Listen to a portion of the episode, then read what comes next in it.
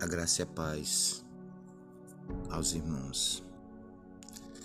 Queremos compartilhar com você nessa manhã uma palavra que fica na carta de Tiago, capítulo 2, versículo 14 em diante, que diz assim: Meus irmãos, que aproveita se alguém disser que tem fé e não tiver obras? Porventura, a fé pode salvá-lo? E se o irmão ou a irmã estiverem nus e estiverem necessidade de mantimento no cotidiano, e algum de vós disser: Ide em paz, aquietai-vos e fartai-vos, e não lhes derdes as coisas que estão precisando para o corpo, que proveito virá daí?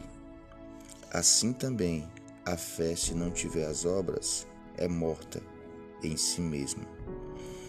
Mas alguém dirá: Tu tens a fé e eu tenho as obras. Mostra-me a tua fé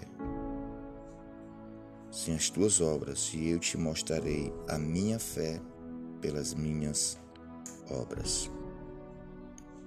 Queridos, a palavra do Senhor nos ensina na carta de Tiago que a fé e as obras andam juntas.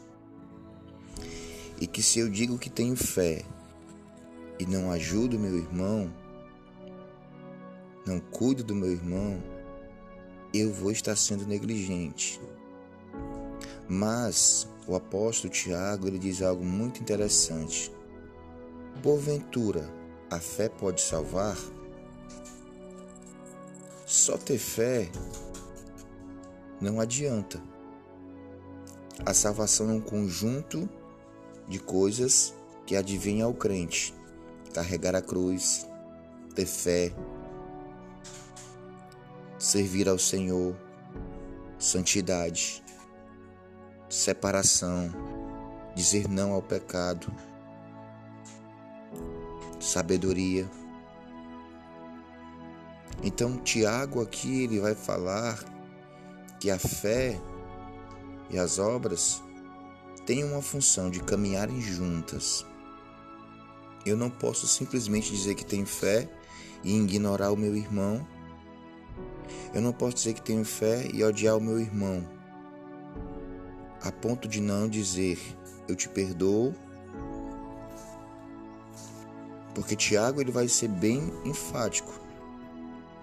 Ele vai dizer no versículo 22 dessa mesma carta Bem vês que a fé cooperou com as suas obras e que a nossa fé ela é aperfeiçoada nas nossas obras. Então, querido, que Deus te abençoe, que Deus te dê graça nessa manhã em nome de Jesus.